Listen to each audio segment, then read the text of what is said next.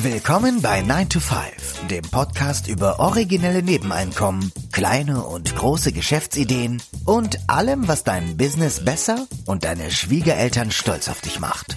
Es ist nie zu spät für einen Plan B. Hier sind deine beiden Gastgeber, Ruben Alvarez und Christian Schmid. Hallo und willkommen zu einer neuen Episode des 9 to 5 Podcasts. Am Mikrofon der Ruben und mir gegenüber wie immer der Christian. Hallo.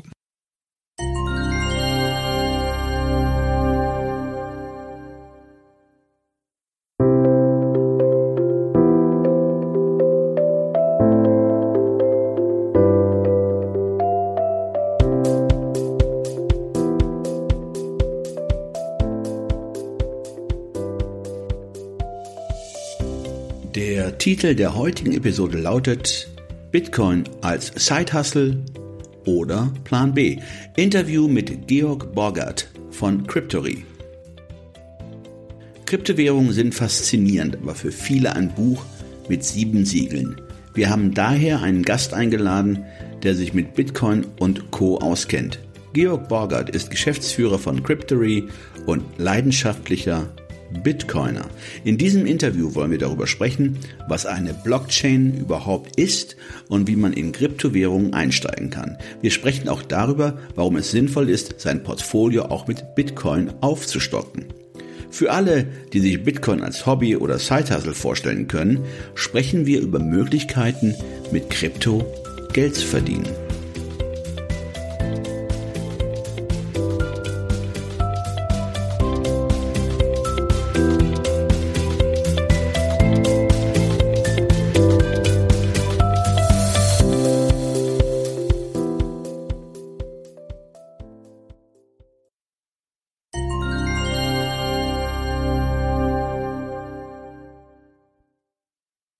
Ja, hallo und willkommen bei 9 to 5 Georg. Schön, dass du dich heute zugeschaltet hast. Vielleicht kannst du dich unseren Zuhörern mal kurz selber vorstellen. Ja, hi, also ich bin äh, Georg Borgert. Ich bin ähm, CEO von Cryptory. Wir sind ähm, eine der bekanntesten deutschen Crypto-Brands. Ähm, wir sind vertreten auf Instagram, auf YouTube und so weiter. Wir haben schon äh, ein E-Book äh, rausgebracht zum Thema Kryptowährung für jeden, der neu im Thema mit dabei ist und sich so ein bisschen fortbilden will. Ähm, ich selbst bin äh, Bitcoin-Enthusiast, Blockchain-Enthusiast und Trader. Äh, mitunter haben wir über die Jahre uns so ein Standing aufgebaut, so dass wir auf bekannten großen Portalen wie zum Beispiel Crypto Monday unsere Chartanalysen präsentieren und das wöchentlich. Ähm, wir haben immer mal wieder YouTube-Videos zum Bereich Trading mit Kryptowährungen. Und ich bin tatsächlich auch über ein Zeithassel so reingekommen in diese ganze Thematik, fand es extrem spannend und äh, freut mich auf jeden Fall heute hier zu sein. Und wir haben seit ähm, Oktober letzten Jahres haben wir ein Mentoring gestartet, in dem wir Leuten helfen, die ersten Steps im Kryptomarkt ähm, für sich zu entdecken und ähm, entsprechend dann vielleicht dann über die Zeit, über ein paar Monate einfach irgendwann auch profitabel handeln und investieren zu können in der ganzen Kryptobranche. Du bist ja selber über einen Thailand-Urlaub sozusagen in die Kryptowelt eingestiegen. Du hast im Vorgespräch gesagt, du hast da deine ersten 50 Euro damals in Bitcoin investiert. Das war, glaube ich, wann war das? 2016? Ja, das ist knapp fünf Jahre her. Ähm, das ist äh, soweit richtig. Und ähm, ich bin wahrscheinlich mit dem selben Mindset hingegangen wie so vermutlich jeder, der das erste Mal irgendwie in, in Krypto investiert oder mit dem Gedanken gespielt, in Kryptowährung zu investieren, einfach ähm, die Technik interessiert erstmal nicht oder was das Bitcoin interessiert auch erstmal nicht, sondern einfach äh, der Gedanke ist erstmal Profit machen. Und äh, ich äh, bin kurz vorher einfach so ein bisschen heiß geworden auf dieses ganze Thema auch ähm, so, ich sag mal, aus dem inneren Kreis meiner Familie war dann halt noch jemand da, der sich so, der, der schon ein bisschen länger mit dem Thema mit dabei war.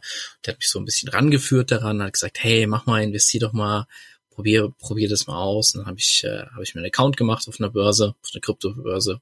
Und leider musste ich dann kurz danach in Urlaub nach Thailand. Oder was heißt leider? Also für mich war es irgendwie so ein bisschen leider, weil ich nichts anderes machen konnte, als äh, im Urlaub auf mein Handy zu starren.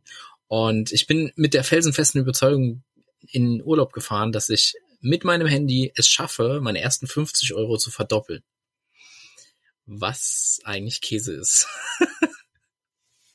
Also das hat nicht geklappt, um es mal so zu sagen. Aber ich habe tatsächlich, ich sag mal, die größte Zeit meines Urlaubs, wenn ich was gelesen habe, ich habe ziemlich viele Bücher und sowas mitgenommen, ganz andere Sachen, einfach so Entertainment-Kram. Aber ähm, ich habe die meiste Zeit einfach wirklich damit verbracht, mich einzulesen, was ist eine Order, was ist eine Börse, wie funktionieren Kryptowährungen und so, weil es ist ganz spannend, wenn man die ersten Bitcoin oder was auch immer da gekauft hat und äh, das ist eine völlig andere Welt, wenn man vorher noch gar nicht getradet oder gehandelt hat.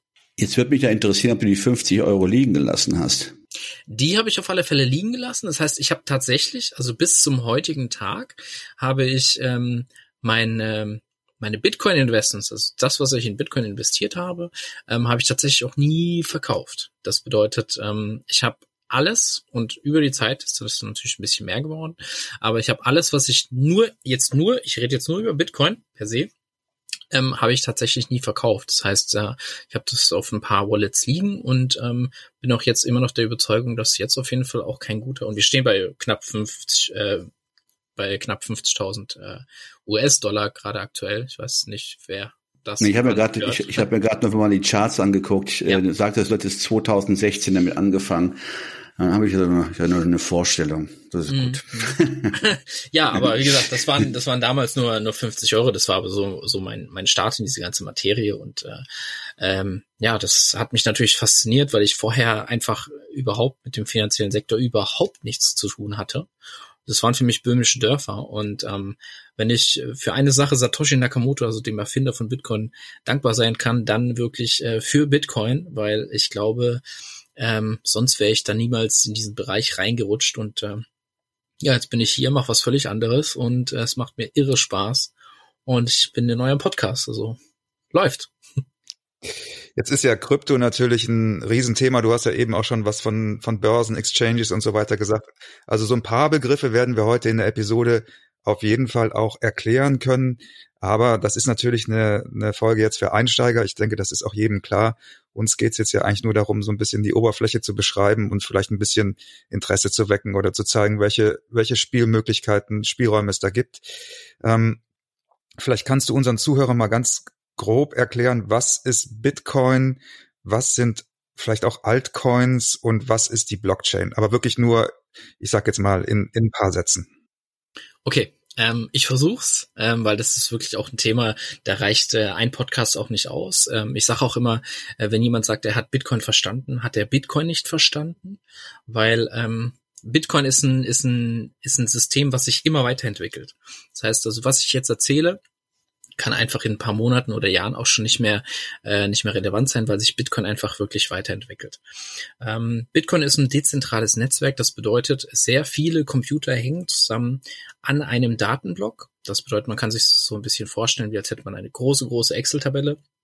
Und in dieser Excel-Tabelle tut jeder für sich reinschreiben, ich habe so und so viel Bitcoins, ich sende an Tom so und so viel Bitcoins und wenn ich das dann machen will, wird es halt eben durch diese ganzen Netzwerke durch diese ganzen anderen Computer validiert. Das heißt, man prüft, okay, hat er wirklich so viel Bitcoin? Okay, er verschickt sie wirklich an Tom so so viel Bitcoin.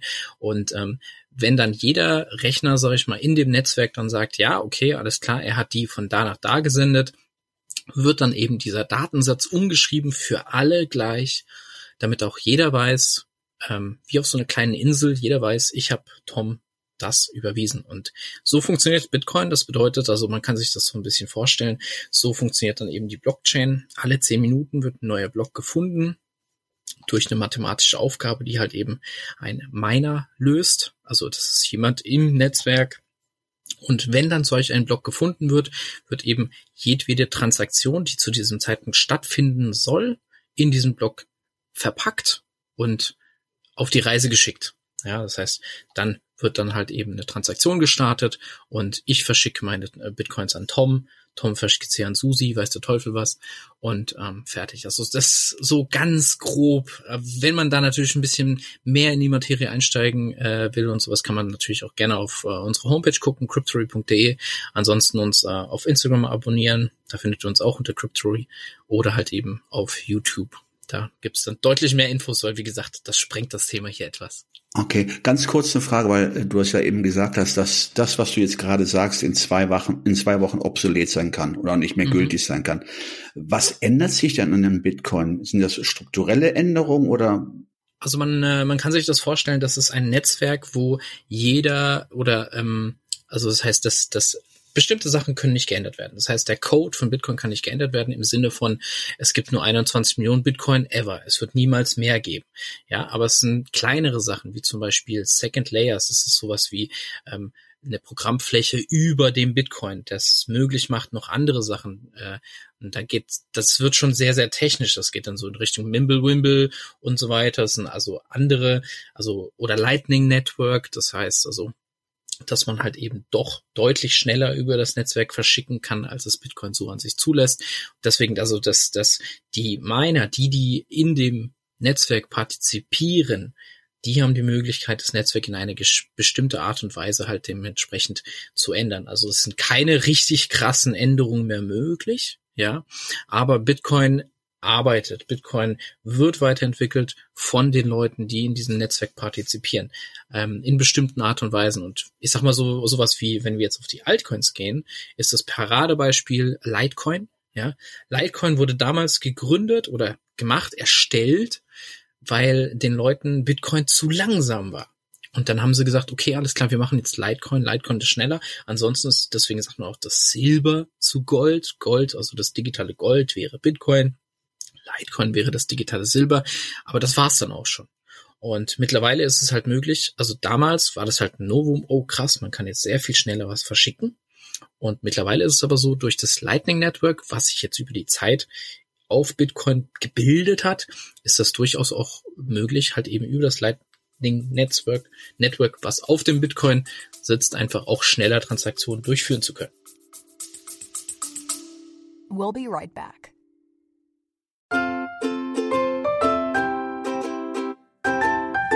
Für Werbung in eigener Sache. Aber keine Sorge, wir machen es kurz und schmerzlos.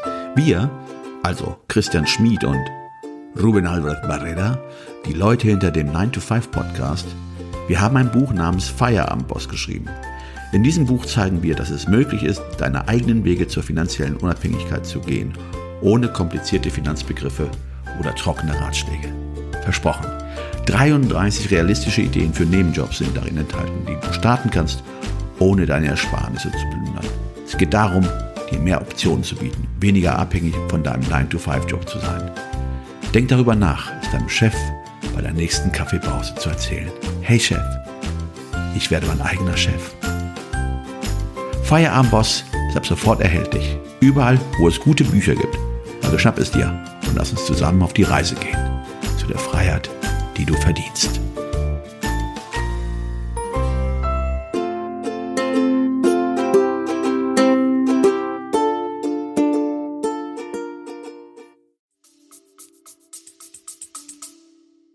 Also Altcoins sind keine äh, alten Bitcoins. Das waren also die Vorwährungen von Bitcoin, ja? Ja, also Altcoins sind alternative Coins. Man sagt so, Bitcoin ist so die Mutter aller Coins, kannst du so sagen, ja, ähm, oder der Vater, wie auch immer, und alles andere tanzt dem Bitcoin hinterher.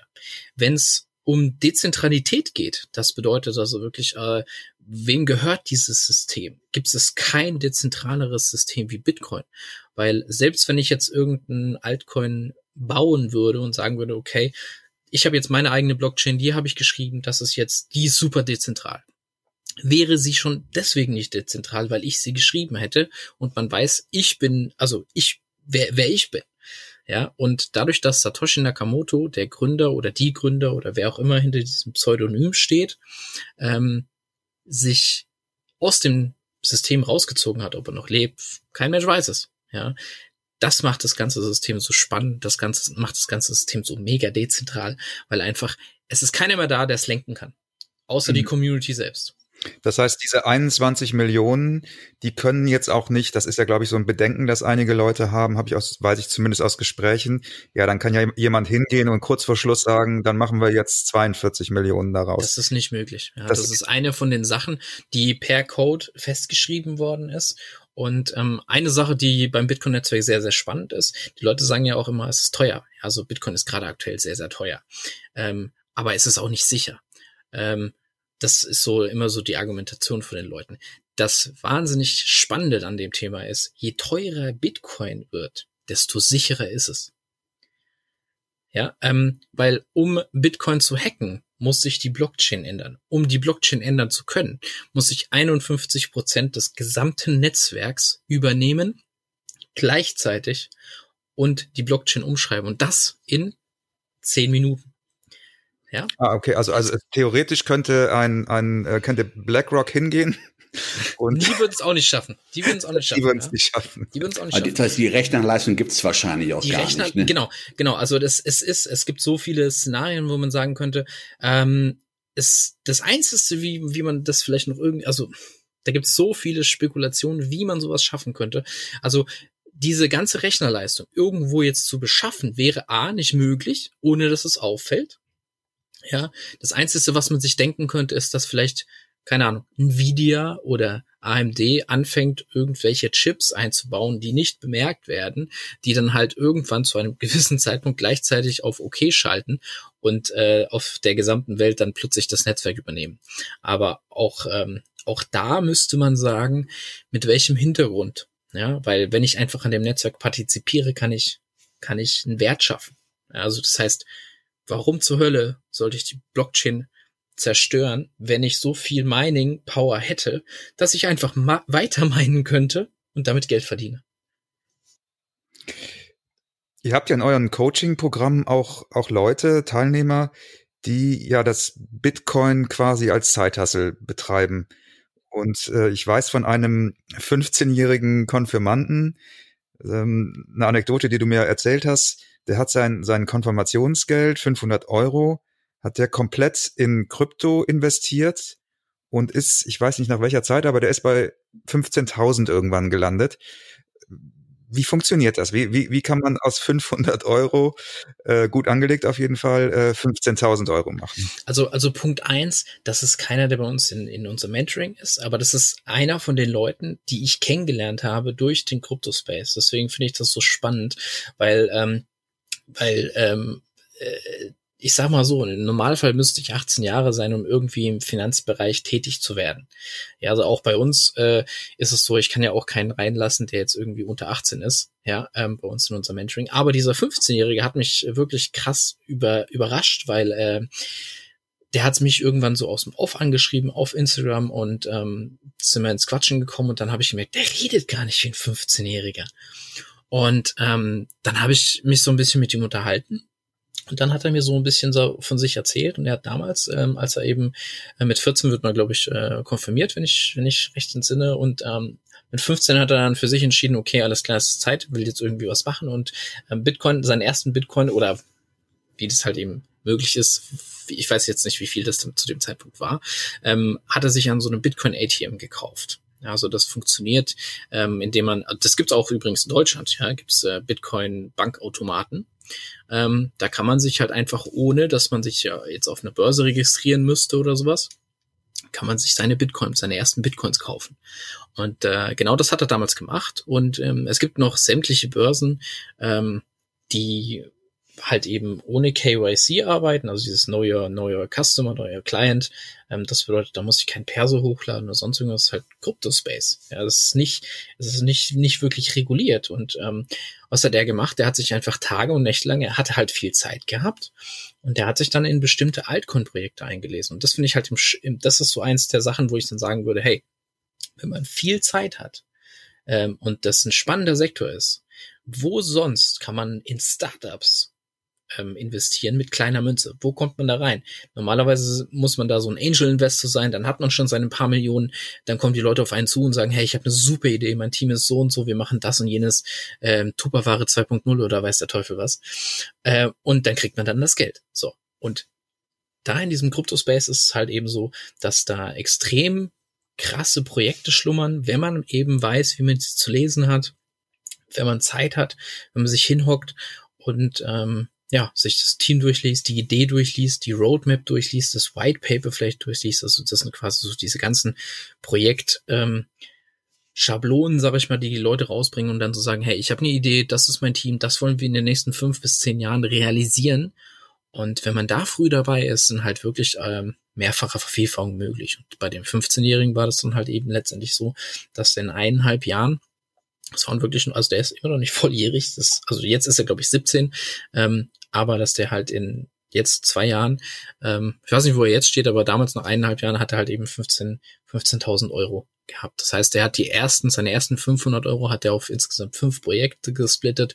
Davon ist eins kaputt gegangen und die anderen vier haben gut performt, zwei außerordentlich gut performt und dann hat er einfach reinvestiert, reinvestiert, reinvestiert, reinvestiert mit einem gewissen Plan und ähm, ich sag mal, so einer wird auf jeden Fall seinen Weg gehen. Ja, der wird jetzt da nicht aufhören.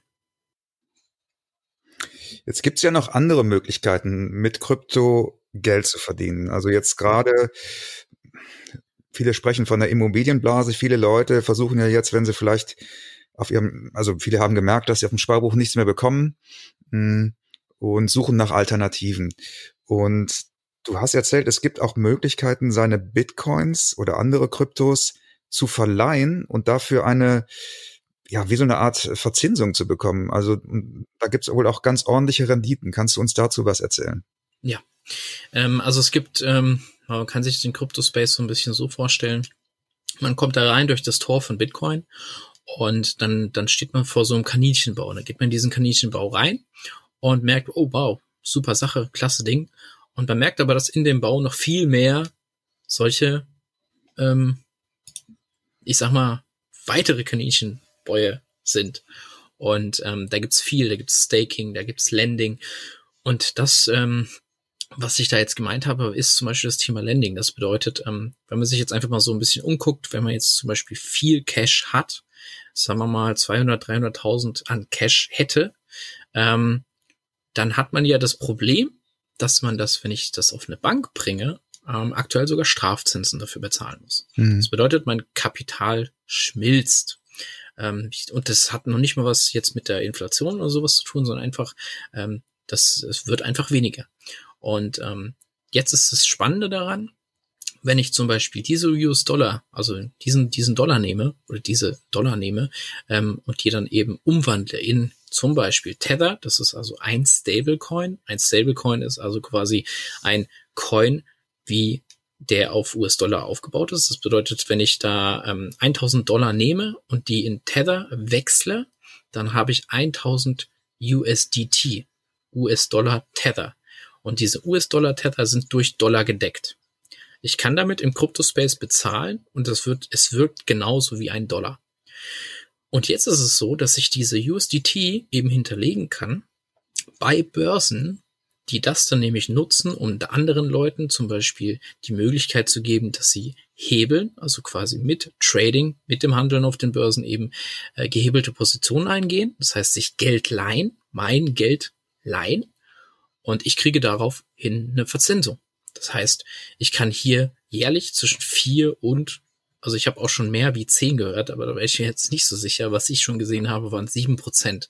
Also mhm. vier bis sieben Prozent auf einfach meinen Cashbestand.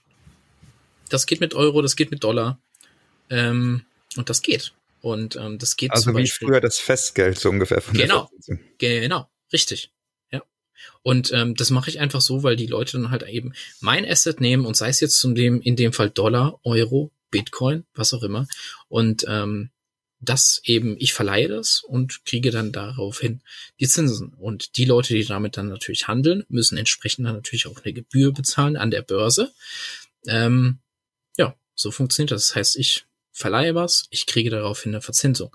Ein anderes Thema ist zum Beispiel ähm, das Thema Staking dass ich zum Beispiel an einem Netzwerk, an einer Blockchain, es gibt ja nicht nur die Bitcoin-Blockchain, es gibt mehrere Blockchains, ähm, verschiedene Altcoins haben verschiedene Blockchains, ähm, dass ich zum Beispiel da einfach partizipiere, indem ich meine Bitcoin dem Netzwerk zur Verfügung stelle und eben Transaktionen im Netzwerk validiere. Das heißt, ich habe 300, zum Beispiel jetzt einfach Polkadot und kann die auf Börsen oder woanders eben zum Staken geben und dann erhöhe ich meine Polkadot. Und das sind teilweise über 10, 20 Prozent möglich.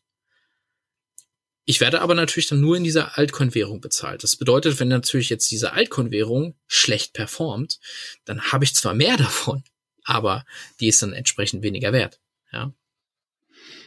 Es gibt ja bei dem Thema Krypto, denke ich, noch eine ganz andere Dimension, die wir bis jetzt noch nicht angesprochen haben. Also aktuell ist ja wieder die Rede von einer Inflation und ja, in, in manchen äh, Kreisen sogar die wird die Gefahr einer Hyperinflation äh, gehandelt. Ähm, und viele denken bei dem Thema Krypto auch an Plan B. Also wo kann ich mein Geld sozusagen äh, parken, äh, um, um möglicherweise so einer Inflation zu entkommen. Ähm, würdest du Bitcoin auch als so eine Art Lebensversicherung sehen, so wie viele Gold ja und, und, und Edelmetalle als Lebensversicherung sehen? Mhm. Ähm, das definitiv. Deswegen ähm, habe ich irgendwann, ich habe ja angefangen mit Bitcoin ähm, zu handeln, aus dem Grund raus einfach mehr Geld zu haben und habe dann irgendwann verstanden, hm, okay, ich gucke auf die falsche Seite. Und ähm, natürlich das, was ich mit Altcoins handle, halte ich, um meinen Cashbestand so ein bisschen zu erhöhen, aber meine Bitcoins verkaufe ich auch aus diesem Grund nicht, einfach weil ich es äh, für mich auch als ein Asset sehe, wo ich eine mögliche Inflation, mögliche Hyperinflation eben, ähm, ich sag mal, bedingt entgehen kann. Ich habe auch Silber, ich habe auch Gold, also ich habe auch nicht den kompletten Alu auf, ich habe auch Aktien. Ähm, aber ähm, für mich ist Bitcoin auf jeden Fall sowas, ja, weil ähm, Bitcoin hat auf jeden Fall für mich einen Wert. Ich kann damit ähm, auf der ganzen Welt bezahlen. Und man hat das in anderen, ich sag jetzt mal in anderen Ländern auch schon gesehen. Zypern, Türkei. Wenn der, wenn die türkische Lira verliert auf dem Weltmarkt, gehen sehr viele Leute auch wirklich in Kryptowährung. Die gehen in Bitcoin. Also dementsprechend ist das für mich definitiv äh, eine Möglichkeit von, äh, von einem Inflationsschutz. Und ich würde auch auf jeden Fall sagen, ähm, das äh, sollte man sich gut überlegen, ob man da nicht einfach ein bisschen was parkt für sich, selbst wenn man nicht ans Netzwerk glaubt. Ähm, wenn man noch nach irgendeinem möglichen Inflationsschutz sucht, halte ich es für eine gute Idee. Ähm, ich werde aber auch trotzdem dazu nochmal sagen, wenn wir einen Crash erleben sollten, auch wie es zum Beispiel bei Corona äh, im März war letzten Jahres, dann wird das, wird auch Bitcoin davon nicht verschont bleiben. Ja, also das heißt, auch da ist sehr, sehr, sehr, sehr, gerade jetzt sehr viel Spekulat spekulatives Geld drin. Und ähm, das wäre bei einem Crash auf jeden Fall auch, würde es auf jeden Fall auch weniger werden. Aber es wird nur 21 Millionen Bitcoins geben und aktuell sind wir bei 8 Milliarden Menschen. Also kann man sich so ein bisschen gucken. Das hast du ja erzählt, ist, ja gut, 21 Millionen Bitcoins ist Schluss. Momentan sind wir, glaube ich, bei 18 Millionen, die produziert oder geschürft wurden. Ähm, und ähm, wie heißt der gute Mann? Nakamoto, ne, glaube ich, ne, der Erfinder, ja. Der hat ja dann äh, so eine Art Sperre einkodiert. Also, was passiert denn danach, wenn diese 21 Millionen Bitcoins geschürft sind oder äh, produziert sind? Äh, wie geht es denn da weiter? Mhm. Ähm, also erstmal wird es eine ganze Weile dauern, weil ähm, Satoshi Nakamoto hat auch in den Code eingebaut, dass eben, dass es, also es klingt erstmal so, hey, wir sind schon bei 18 Millionen, oh, da muss allerhöchste Eisenbahn, damit ich da noch, die, noch was bekomme. Dem ist mitnichten so. Ja, also weder du noch ich werden noch erleben, dass ähm, Bitcoin fertig gemeint wird. Das wäre der allererste Punkt, weil. Oh, hätte ich gar nicht gedacht. Ist so. Ähm, ich erkläre auch gleich warum. Ähm, Punkt eins ist, ähm, Bitcoin generiert oder das Bitcoin-Netzwerk wird aktuell alle zehn Minuten einen neuen Block finden. Das äh, wird auch so bleiben, selbst wenn mehr Hash-Power, also mehr Computer-CPU-Power äh, mit ins Netzwerk kommt, weil einfach ähm, der Code so ausgerichtet ist, wenn viel Hash-Power im Netzwerk ist, wird sich das System dementsprechend ähm, so ändern oder sta stabilisieren, dass wenn der Block schneller gefunden werden würde, der Code schwieriger wird um einen Block zu generieren, um, um eben einen Block zu finden. Das heißt, die mathematischen Rätsel werden dadurch nochmal, so um es vereinfacht klar äh, auszudrücken, wird, werden einfacher. Es gab zum Beispiel den Fall, dass mal in äh, China eine Miningfabrik abgebrannt ist und plötzlich gab es äh, eine Stunde keine Bitcoin-Validation mehr. Also es wurde kein Block gefunden für knapp eine Stunde. Und da kann man sich ungefähr so ein bisschen vorstellen, was da gelaufen ist. Ähm, es war sehr viel Hashing Power im Netzwerk. Das heißt, es war ziemlich schwer, einen Bitcoin, äh, äh, also quasi einen Block zu finden. Und während diese Mining Farm abgebrannt ist, ist natürlich deutlich weniger Kapazität im Netzwerk gewesen. Und dann hat sich irgendwann der Algorithmus von Bitcoin ähm, angepasst und hat gesagt, ah, okay, es ist viel weniger Hashing Power, viel weniger CPU Power da. Wir müssen leichter, äh, äh, wir müssen leichter einen Block finden. Und dann wurde wieder alle zehn Minuten wieder ein Block gefunden. So. das bleibt so. Das heißt, das kann man auf, das passt zu 99,8 Prozent, passt das. Ja, mal dauert's weniger, mal dauert's länger. Aber wenn wir davon ausgehen, dass es so bleibt, dann wird das Jahr, wo der letzte Bitcoin gemeint ist, das Jahr 2140 sein. Ich glaube im Oktober. So, ja, das heißt, wenn wir ungefähr dabei bleiben. Ähm, und warum ist das so? Weil wir sind ja schon bei 18 Millionen. Satoshi Nakamoto hat auch eine Deflation mit eingebaut in den Algorithmus. Und das nennt sich Halving, findet alle vier Jahre statt und halbiert den Reward von einem Miner, der einen solchen Block im Netzwerk findet. Das heißt, am Anfang, als der erste Bitcoin gemeint worden ist, als der erste Block gefunden worden ist, gab es noch einen Reward von 50 Bitcoin. Muss man sich mal vorstellen. Das heißt, 50 Bitcoin waren der, war der erste Reward. Vier Jahre später 25, dann 12,5 und so weiter und so fort. Das bedeutet, wir haben erst letztes Jahr ähm, ein Halving gehabt, im August, meine ich war das. Ähm, und in vier Jahren wird es wieder ein Halving geben, es wird wieder ein Halving geben, wieder ein Halving geben. Und du hast ähm, sehr schön gesagt, ähm, Plan B als Lebensversicherung für eine Inflation. Es gibt ein sehr, sehr schönes Modell von eben einem gewissen Plan B, Plan B. Ähm, und das nennt sich Stock-to-Flow-Modell von Bitcoin. Kann man sich gerne mal angucken. Dann kann man sich ungefähr auch äh, ausmalen, wo die Reise von Bitcoin vielleicht irgendwann mal hingehen würde. Und dann nicht erschrecken. ja. Deswegen ähm, bin ich auch jetzt nicht da, äh, überhaupt nicht in der Versuchung, meine Bitcoins zu verkaufen. Überhaupt nicht. Habe ich gar keine Intention. Ich werde irgendwann bisschen Gewinne mitnehmen, ja, aber ich habe überhaupt keine Intention dazu.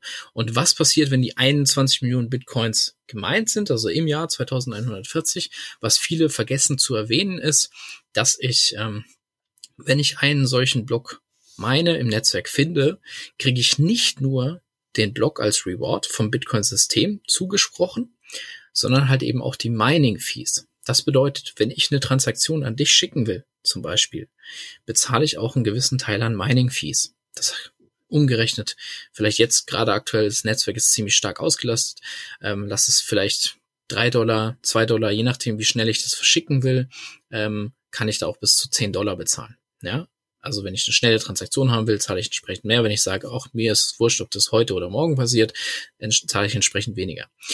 Und das heißt, ein Miner im Netzwerk, der eben einen solchen Block findet, bekommt diesen Block Reward, aber auch die Transaktionskosten vom Netzwerk. Und die Idee ist, dass wenn alle Bitcoins gemeint sind, dass irgendwann die Transaktionen ausreichen, und das müsste eigentlich viel, viel früher passieren, äh, wenn Bitcoin den Wert behält, den wir ihm geben, ähm, dann ist eben irgendwann der Mining Reward gar nicht mehr so wichtig.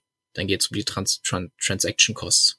Ja, das heißt, die Trans Transaktionskosten tragen dann einfach entsprechend ähm, oder oder dann irgendwann meint man nur noch für die Transaktionskosten. Mhm. Okay, jetzt sind wir gehen wir vielleicht mal jetzt von der eher, sag ich mal, philosophischen Ebene ein bisschen weg und äh, kommen mhm. zu dem praktischen Teil. Also wie lagert man Bitcoins und wie schützt man sie vor Diebstahl? Also wenn wir jetzt mal die Analogie des ähm, Geldes nehmen, des Euros, mhm. also gibt es da Portemonnaies für und äh, soll ich dann mein Portemonnaie in einen Safe legen oder wie kann man sich das vorstellen? Ja, ähm, also ich sag mal so, ähm, man kann sich das so ein bisschen vorstellen, wie man hätte abertausende Garagen, Millionen von Garagen und ähm, jede Garage davon steht offen. Und jetzt habe ich einen Wert, jetzt habe ich 1000 Dollar, 10.000 Dollar, mein Vermögen einfach. Ich nehme mir so eine Garage, kein Mensch weiß, dass diese Garage meine ist und es gibt davon einfach Millionen. Ja, so kann man sich das ungefähr vorstellen, wie das mit einer Wallet läuft. Jetzt habe ich aber für jede Garage, also für diese Garage, für meine Garage auch einen Schlüssel. Das ist dann eben der Private Key.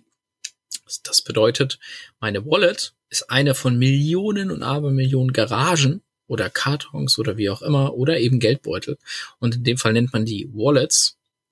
Und die hat eben einen Public Key. Das heißt, diese Garage oder was auch immer das ist, kann ich sehen. Diese Wallet kann ich sehen. Die kann ich öffentlich einsehen. Was ich aber nicht habe, ist eben den Schlüssel zu deiner Garage, zu deiner Wallet. Ja. Und diesen Schlüssel hast nur du. Das heißt, dieser Schlüssel besteht dann eben aus mehreren Wörtern und es ist extrem wichtig, diesen Schlüssel nicht zu verlieren. Weil mit dem Public Key und mit dem Private Key, also mit deinem Schlüssel, hat jeder Zugang auf deine Wallet. Ja, das heißt, es gibt da schon die wichtigsten Stories. Die Leute haben ein Ledger angelegt und ähm, haben dann ein Bild davon. Also da haben sie ihre Wörter aufgeschrieben auf ein Stück Papier und haben dann ein Bild davon ins Netz gestellt auf Twitter und haben gesagt, hey, hab mir gerade eben meine Ledger angelegt. Fertig, ja. Und dann hat man den Private Key von demjenigen gesehen. Ja, also solche Sachen sehr gefährlich.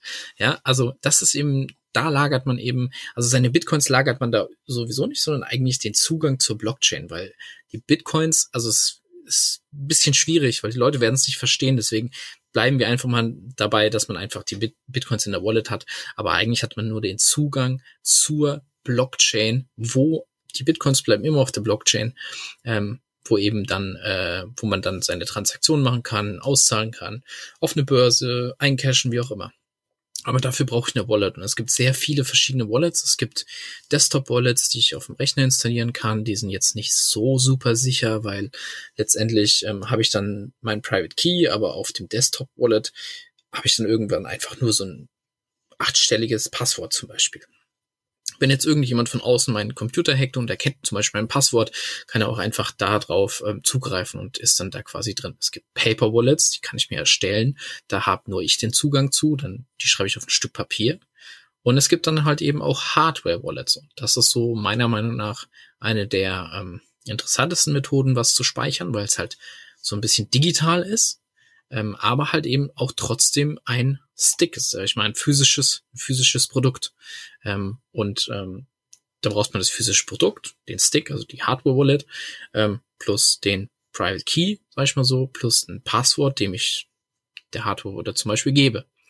Und das ist schon eine sehr, sehr sichere Art. Die schlimmste Art, und das tun super, super viele Leute immer noch, die fragen mich dann nämlich, was ist eine sichere Börse?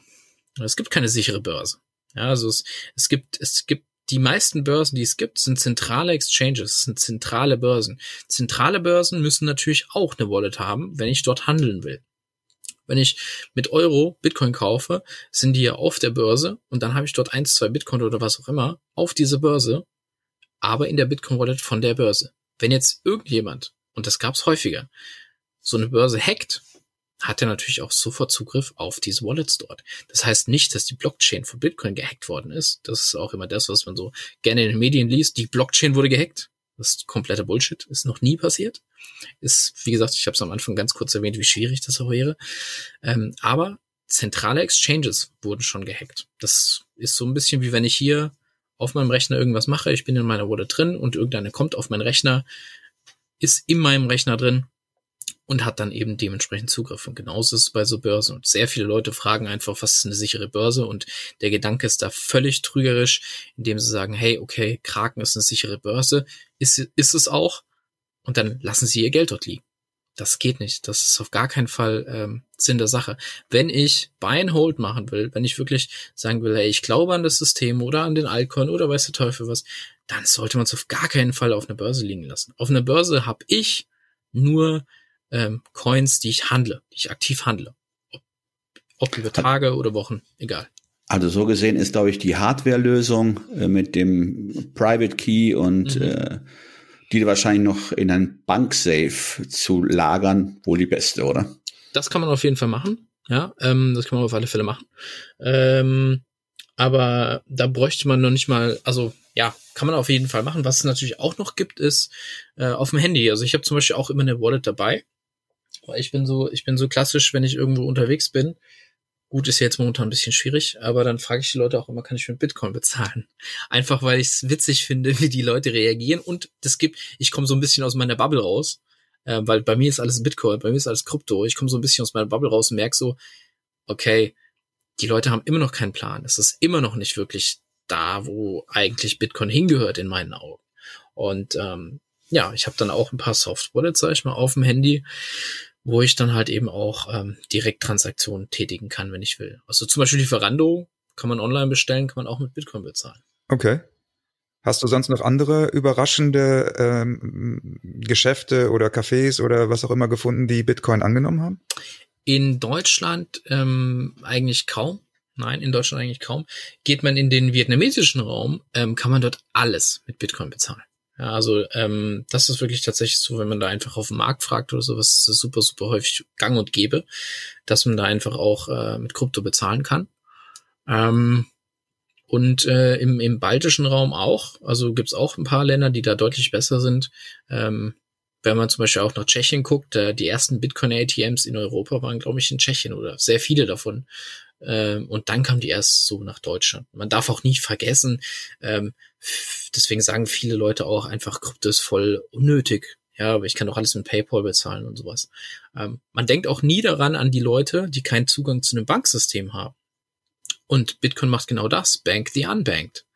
Also das heißt, es gibt den Leuten eine Möglichkeit, am, am, an der Weltwirtschaft teilzunehmen, ohne ein Konto zu haben. Also demnach können auch Bitcoins gar nicht verloren gehen. Also ich stelle mir das mal gerade so vor, eine Analogie, Mittelalter, ein Schiff mit Gold beladen und geht irgendwo unter. Das Gold ist ja auch nicht verloren, aber ähm, unwiederbringlich in der Tiefe oder von der Tiefe verschluckt. Das heißt, die Bitcoins dadurch, dass sie ja im System erhalten bleiben. Das Einzige, was verloren gehen kann, ist dann wirklich nur der Private Key, der Zugriff auf diese der Bitcoins. Zugriff. Mhm, genau. Okay. Deswegen ist auch eigentlich äh, die, die Sage so von wegen, es wird nur 21 Millionen Bitcoin geben, auch kompletter Humbug, weil deutlich viel davon schon auch verloren gegangen ist. Also ähm, ich kenne die Zahlen jetzt nicht ganz genau, aber ich sag mal so, wenn Satoshi Nakamoto jetzt äh, seine seine Wallets, er hat ja als allererster äh, Bitcoin geschürft, das sind schon echt ein paar Millionen.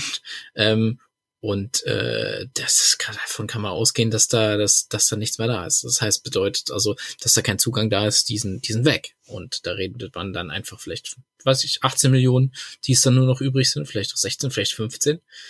Und ähm, viele Also Leute weg, weg heißt doch in dem Fall, sie sind verwaist. Sie sind zwar sind da, verwaist, aber ja. ja. Die sind, die sind da, die sind da, ja.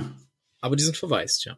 Weil, aber auf die kann man auch nicht irgendeiner Form, kann man, äh, ja, wie normale, so Second-Hand schürfen, also praktisch, dass man so verwaiste äh, Bitcoin äh, reaktiviert oder knackt, das geht Mhm, wahrscheinlich auch mhm. nicht, ne? Ja, ist weg, weg ist weg. Äh, Ja, weg ist weg. Ja, okay. Wenn man irgendwie auch nur ansatzweise ein Passwort rauskriegen würde, dann davon wäre das ganze Netzwerk ja auch nicht mehr sicher. Also dann ähm, das äh, und ähm, ja, das ähm, weg ist weg. Deswegen, aber Sache auch, wenn man die allererste Bitcoin-Transaktion überhaupt in seinem Leben macht, da kommt man ins Schwitzen. Also bereitet euch drauf vor, das ist ein ganz spannender Moment. Sehr gut, das ist ein guter Übergang. Jetzt wäre nämlich die Frage, wenn, wenn unsere Zuhörer jetzt äh, Lust bekommen haben, Interesse bekommen haben, was wären denn so die allerersten Schritte, wenn ich jetzt sage, ich möchte morgen jetzt endlich auch Bitcoin in Bitcoin investieren? Mhm. Ähm, also als erstes kann man natürlich einfach auf unsere Homepage gehen, cryptory.de. Ähm, wir haben für die gängigsten Fragen, die wir jetzt vielleicht in dem Podcast gar nicht äh, so alle beantworten konnten, haben wir eigentlich, ähm, die haben wir beantwortet. Und ohne, keine Sorge, ohne dieses ganze technische Know-how, sondern wirklich ähm, auf den Punkt, ähm, ohne das ganze Geschwafel von mir, sorry, aber äh, wirklich auf den Punkt, was ist eine Wallet, wo äh, sich, wie kann ich einen Scam erkennen? All diese Sachen findet man auf jeden Fall auf unserer Homepage cryptory.de, da könnt ihr euch das E-Book runterladen, das bleibt dann auch dort, kostet auch nichts, auch noch ganz gut, ähm, da findet man auch die ersten Börsen, ja, ähm, und äh, ja, das sind, sind Wie viel Startkapital braucht man? Ähm, Kann man auch mit 100 Euro anfangen? wie gesagt, ich habe mit 50 angefangen und nicht, weil der Stimmt. Bitcoin-Kurs damals extrem günstig war, sondern ähm, das ähm, viele sagen ja auch, Bitcoin ist so teuer. Ähm, ja, Bitcoin ist vielleicht jetzt aktuell gerade an einem Hoch, aber ich kann mir ja auch ein kleines Teil davon kaufen. Ja, also ähm, wenn ich, ich muss ja keinen ganzen Bitcoin kaufen. Ich kann ja auch 0.1 Bitcoin kaufen. 0.0.0.0.8 bis zu 8 Punkte, ja, hinten dran, ähm, kann ich mir äh, Bitcoin kaufen. Nennt man dann Satoshi. Ja, also ich kann mir einen Satoshi kaufen mit, äh, ja gut, so mit einem Cent kriege ich ein bisschen mehr als äh, ein Satoshi. So. Also das, ist also das Cent-Äquivalent ist Satoshi. Okay. Ja, genau. Okay. Ja, super. Also das war jetzt äh, eine sehr, sehr gute Einführung in das Thema. Ähm, du hast ja eben schon die, die Webseite genannt. Da können, da können unsere Zuhörer dann nochmal, könnt ihr nochmal äh, schauen, wenn ihr weiterführend Interesse habt. Gibt's vielleicht noch Buchempfehlungen sonst zu dem Thema oder andere Ja. Kanäle, wo man sich noch ein bisschen weiter äh, schlau machen kann? Also wenn man jetzt zum Beispiel sagt, ich sag mal, ähm, man hat jetzt extrem Bock und ähm, hat ähm, Lust, in sich selbst zu investieren, ähm, kann man sich gerne auch natürlich bei uns äh, bewerben für ein Mentoring. Ähm, für ein Mentoring-Gespräch. Da findet man dann halt äh, letztendlich dann raus, okay, passt die Person in unser Mentoring und können wir mit unserem Mentoring in welchem gewissen Art und Weise können wir helfen, weil wir ähm, unser Schwerpunkt liegt natürlich im Investieren, im professionellen Investieren in die Kryptowährungen, nicht nur in Bitcoin und halt eben auch dann langfristig natürlich äh, im Traden, im professionellen, profitablen Traden. Ähm, dann kann man sich gerne bei uns bewerben. Auch da findet man Link zu unserem Mentoring auf unserer Homepage cryptory.de. Und als Bücher, sagen wir mal, ähm, finde ich in folgender Reihenfolge zwei auf jeden Fall sehr, sehr gut. Das erste, um einen Überblick zu bekommen, ist ähm, Kryptowährung von Julian Hosp. Und ähm, das zweite ist dann The Bitcoin Standard, also der Bitcoin Standard. Äh, den Autor, den habe ich jetzt, der ist mir, der ist mir gerade tatsächlich entfallen, tut ja, mir leid. Verlinken Ähm, wir in den Shownotes, kein Problem, ja. Genau, ähm, aber das sind zwei sehr, sehr gute Bücher. Ähm, der erste einfach, um einen guten Überblick zu bekommen und Bitcoin Standard, um einfach dann auch ein bisschen Bitcoin mehr zu verstehen und nicht nur aus der Perspektive von, hey, ich werde jetzt irgendwie der nächste Kryptomillionär oder so, sondern wirklich, ähm, was hat es damit auf sich? Wie funktioniert unser Geldsystem? Und da kann man sehr, sehr, sehr viel lernen. Ich habe damals sehr viel ähm, durch Bitcoin gelernt und sehr viele Leute ähm, haben so einen Boom and Bust Cycle, in dem wir uns jetzt auch so ein bisschen befinden, sagen wir 2017, ähm, vielleicht am falschen Zeitpunkt gekauft, haben gedacht, ich sitze jetzt aus, haben sich aber mit Bitcoin ähm, und mit dem Kryptomarkt so ein bisschen auseinandergesetzt und haben dann gemerkt, oh, okay, vielleicht löse ich mal meinen Kredit auf, vielleicht investiere ich ein bisschen in mich selber, vielleicht hole ich mir ein paar Assets, bisschen Gold, bisschen Silber, bisschen Bitcoin. Okay, super. Ja, vielen, vielen Dank für deine Zeit, Georg, und ähm, wir wünschen dir ähm, ja viele, was sagt man, äh, was sagt man denn? Gibt's da irgendwie so einen Kryptospruch? Viele, gute, viele gute Trades kannst du mir wünschen. Das Genau. äh, finde ich gut. Oder, oder anders gesagt, wie sich meine 50 Euro entwickelt haben. Ja, ich hoffe auf jeden Fall, dass, äh, dass ihr beide, wenn ihr noch nicht äh, schon mit dabei seid, vielleicht jetzt so ein bisschen so äh, denkt, hey, okay. Ich habe ja wenigstens einen Lerneffekt. Also ich dachte, Altcoins wären in der Tat alte Coins. Also es sind alternative Coins. Vielen Dank Ja. für die Ja, ja, Lehrstunde. Gerne, kein Problem. Ja, wir haben auf jeden Fall auch viel gelernt, das kann ich. Schön. Danke schön. mal. Tschüss. Ciao. Alles klar, ciao. Ciao, ciao. Ciao.